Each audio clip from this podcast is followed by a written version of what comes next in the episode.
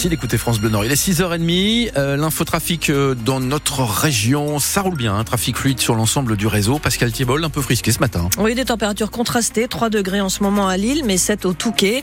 Avec une matinée qui reste nuageuse, brume et bande de brouillard par endroits. Retour des éclaircies cet après-midi. France Bleu Nord, aux côtés des sinistrés du Pas-de-Calais ce matin. Après ce journal, nous retrouverons l'équipe sur place à Blandec avec Pascal Tot et Stéphane Barbero à la caloterie près de Montreuil avec Romane Porcon et à Edignol-les Boulognes avec Mathieu Darrier. Nous le verrons, l'eau est encore très présente dans beaucoup de communes, dans le Montreuilois notamment où le niveau de la Canche est encore monté ces dernières heures. Elle reste d'ailleurs le seul cours d'eau en vigilance orange ce matin. Pour évacuer toute cette eau, la solidarité européenne a joué. Des méga-pompes sont arrivées à Dunkerque et Calais pour rejeter l'eau à la mer. Elles viennent des Pays-Bas, un pays qui a une forte expertise en la matière puisque situé en dessous du niveau de la mer. Le détail avec François-Xavier Bieville qui est le sous-préfet de Dunkerque. C'est des renforts néerlandais qui représentent environ 1,5 mètre cube par seconde et qui donc vont s'ajouter aux moyens nationaux que le ministre a voulu placer ici et qui vont permettre en gros d'évacuer pratiquement 30% de capacité supplémentaire par rapport à ce que l'institution des Watringues fait déjà. On a fait des calculs par rapport à des piscines olympiques et donc c'est plus de 50 000 piscines olympiques qui ont été évacuées. Donc c'est énormément d'eau en permanence, plusieurs millions de mètres cubes. Est-ce qu'on a des résultats? Écoutez, on a des résultats qui sont sensibles, notamment la vallée de la Lys, notamment le marais du Domarois, où on a commencé à avoir des baissées d'eau qui sont relativement importantes. Mais encore une fois, tant que l'eau n'a pas été totalement évacuée, on continuera à travailler parce que la seule chose qui nous importe, c'est de porter secours et assistance à nos concitoyens. Et donc tant qu'on n'aura pas la certitude que la totalité de l'eau ne sera pas évacuée, on continuera à évacuer. Le sous-préfet de Dunkerque au micro de Stéphane Barbero, Stéphane que nous retrouverons dans un quart d'heure en direct de Blandec. Selon un dernier bilan de la préfecture du Pas-de-Calais, 5849 habitations ont été touchées par ces inondations dans 262 communes. 6h32, 5 plaintes pour agressions sexuelles ont été déposées au commissariat du Havre par des supportrices des clubs de football de Lille et de Lens. Une information du parquet du Havre, cinq femmes qui dénoncent les palpations subies à l'entrée du stade Océane en octobre dernier. Une agent de sécurité est mise en cause pour ses gestes déplacés. Elle a d'ailleurs été écartée du dispositif de fouille le temps de l'enquête. Ilevia, qui gère les transports en commun de la métropole lilloise, a lancé sa campagne contre le harcèlement dans ses bus, trams et métros. Une opération de sensibilisation pour rappeler à tous d'être vigilants et inciter victimes et témoins à dénoncer des faits de harcèlement sexiste.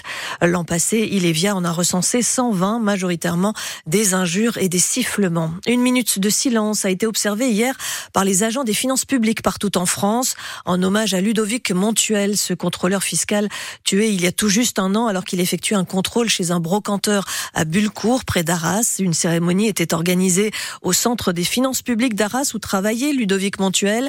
Thomas Cazenave, le ministre délégué chargé des comptes publics, était présent. Il me tenait à cœur d'être aux côtés des agents, représentants de l'État, directeurs, de sa famille, de ses amis pour déposer une gerbe, honorer sa mémoire et rappeler nous serons toujours aux côtés de celles et ceux qui incarnent le service public. Et j'ai eu l'occasion, après d'avoir un moment d'échange avec les agents du Centre des, finances publiques, sur la question de la, sécurité. On a considérablement renforcé les moyens. Je défends d'ailleurs au Parlement une mesure qui est très attendue. Les agents me l'ont redit. on souhaite pouvoir faire les contrôles ailleurs, parfois, qu'au domicile du contribuable. C'est une disposition qui est dans le projet de loi de finances. Donc c'était aussi une manière pour moi de leur dire voilà où on en est des engagements qui sont pris, voilà ce qu'il nous reste à faire et nous dire aussi s'il faut aller plus loin, qu'on sera capable d'aller d'aller plus loin pour leur garantir la sécurité. Thomas Cazenave, le ministre délégué chargé des comptes publics, cette externalisation évoquée par le ministre pourrait entrer en vigueur dès le 1er janvier, ainsi que l'anonymisation du nom des contrôleurs dans les procédures. L'enquête a été rapide. Quatre jours après la mort d'un adolescent de 16 ans poignardé au cours d'une bagarre à la sortie d'un bal dans la Drôme. Neuf personnes sont en garde à vue. Elles étaient sous surveillance depuis lundi. Parmi les suspects, un homme de 20 ans qui serait l'auteur des coups de couteau mortels. Il a été interpellé à Toulouse.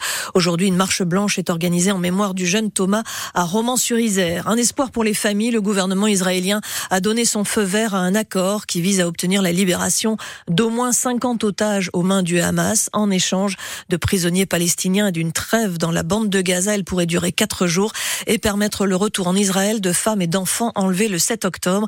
Il y aurait environ 240 otages. France Bleu Nord 6h35, l'équipe de France de football termine la phase de qualification pour l'Euro 2024 Mais elle passe à côté du Grand Chelem, à savoir 8 victoires en 8 matchs.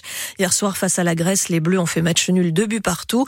La prochaine étape, ce sera le 2 décembre, le tirage au sort de l'Euro qui se déroulera en Allemagne du 14 juin au 14 juillet prochain. L'Europe, c'est ce soir pour les basketteurs de Gravelines pour la sixième journée de la phase de groupe. Ils sont au Kosovo pour affronter Trepka. À l'aller, le BCM s'était largement imposé.